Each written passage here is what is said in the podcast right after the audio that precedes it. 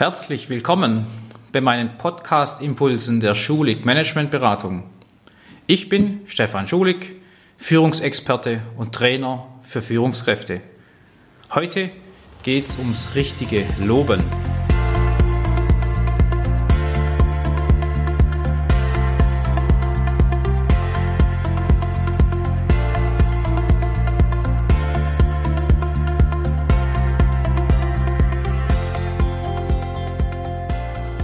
Mal Hand aufs Herz. Wer mag es nicht, gelobt zu werden? Das gilt nicht nur für Kinder, Freunde oder Partner. Das gilt auch im Geschäft. Und ein Lob tut der Seele richtig gut. Ich habe diesen Podcast überschrieben mit der Aussage vom Märchen, loben Sie Ihre Mitarbeiter. Warum? Stellen Sie sich folgende Situation mal vor. Herr Degenhardt, ich habe das Gefühl, dass Sie für die Präsentation unserer Firma und das von Ihnen im Kleinarbeit erstellte Konzept zur Realisierung der Kundenanforderungen richtig ins Zeug gelegt haben. Das war wirklich beeindruckend, wie kompetent, klar und zielstrebig alle wichtigen Aspekte thematisiert und Lösungen aufgezeigt wurden. Heute Morgen hat mich der Interessent angerufen.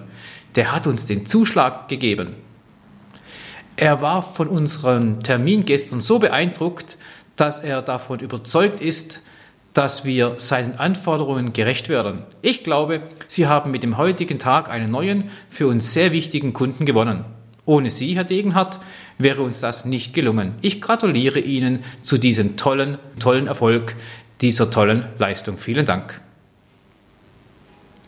Welch ein Lob. Es wird seine Wirkung nicht verfehlen. Oder doch? Stellen Sie sich Folgendes mal vor. Es sagt der Chef, der Lob sonst nie über seine Lieben bekommt. Wow. Es ist der direkte Vorgesetzte. Von ihm habe ich dieses Lob ja eigentlich erwartet. Okay. Es hört der Kollege, der mit Ihnen zusammenarbeitet und nichts vom Lob abbekommt. Ups. Es bekommt der Kollege mit, der sich bei seiner letzten Präsentation auch mächtig ins Zeug gelegt hat. Und es kam kein Lob bei ihm an. Es heuchelt der Vertriebsmann die Aussage, der diesen Auftrag gerne selbst gemacht hätte. Mist.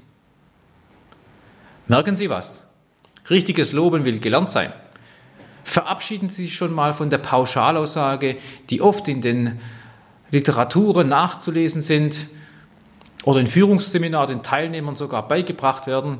Liebe Führungskräfte, loben Sie Ihre Mitarbeiter. Das setzt positive Energie frei, das motiviert. Das stimmt so nicht. Dieser Schuss kann mächtig nach hinten losgehen. Leider hat genau diese Schwierigkeit Fehlentwicklungen äh, provoziert. Wenn was wirklich gut und lobenswert war, wird insbesondere im Schwabenländle auf Aussagen wie diese verwiesen. Die Gescholte ist kloppt. Das war nicht schlecht. Warum sollte ich denn loben? Mich lobt auch keiner. Wie läuft das also in der Praxis? Sie beherzigen den Rat und loben Ihre Mitarbeiter. Sie tun dies so oft es geht. Sie wollen ja schließlich motivierte Mitarbeiter haben. Aber denken Sie nun einen Schritt mal weiter. Sie loben zum zweiten, zum dritten, zum x-ten Mal. Der Mitarbeiter ist einfach gut. Da passiert was anderes. Der Mitarbeiter wird mit sich und der Umwelt zufrieden. Der Mitarbeiter glaubt, dass sie mit ihm auch zufrieden sind. Und alle sind zufrieden. Toll. Sie haben aber als Führungskraft nicht die Aufgabe, Mitarbeiter glücklich zu machen oder zufriedene Mitarbeiter zu produzieren. Weit gefehlt. Stellen Sie sich vor, Sie hätten lauter zufriedene Mitarbeiter. Kein Mensch würde Kritik äußern, kein Mensch würde von sich aus etwas ändern. Langfristig betrachtet ist das das Aus jeder Firma.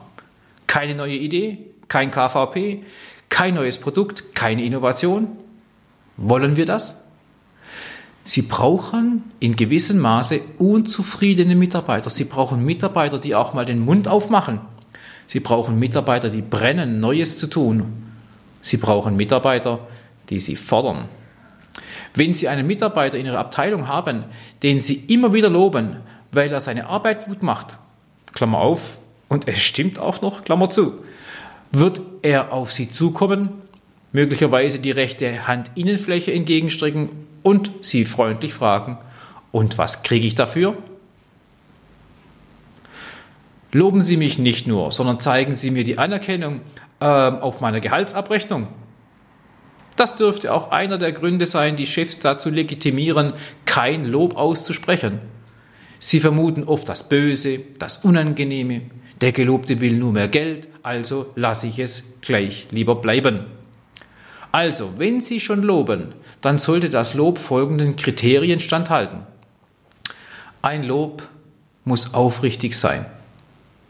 Mitarbeiter haben gute Antennen. Sie merken ganz schnell, ob das ausgesprochene Lob auch so gemeint ist oder nur aus falschem Pflichtbewusstsein hölzern vorgetragen wird. Ein Lob muss zweitens zeitnah sein.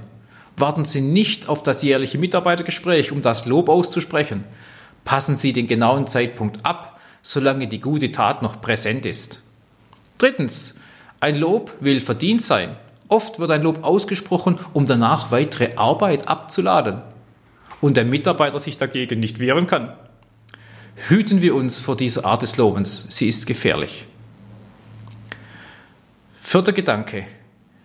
Lob gibt es nur für erwünschtes Verhalten. Herr Meier, Mitarbeiter des Unternehmens, gut, dass Sie nicht auf unserem Kundenparkplatz geparkt haben. Das wäre Lob für ein nicht erwünschtes Verhalten. Fünftens, Lob gibt es auch für scheinbar Selbstverständliches. Das haben Sie in der gewohnten hohen Qualität geliefert. Das zeichnet Sie aus. Gut gemacht. Vielen Dank dafür. Auf Sie kann man sich verlassen. Ein Lob muss sechstens eindeutig, ehrlich und herzlich sein. Also machen Sie keine Pauschalaussagen, verwenden Sie keine Worthülsen, übertreiben Sie es nicht und verstellen Sie sich nicht. Ein Lob, siebtens, sollte im Normalfall unter vier Augen ausgesprochen werden. Verstehen Sie bitte diese Ausführungen nicht falsch. Loben Sie Ihre Mitarbeiter, wo es geht. Erwischen Sie Ihre Mitarbeiter beim Gutsein. Wir brauchen ein gutes Betriebsklima, wir brauchen Mitarbeiter, die gern zur Arbeit kommen, wir brauchen keine Querulanten in der Abteilung, wir wollen keine Dauernörgler, wir brauchen keine satten Mitarbeiter. Aber Unzufriedenheit fördert Veränderung, fordert Verbesserung, bringt Innovation, die langfristig das Überleben einer Firma sichert.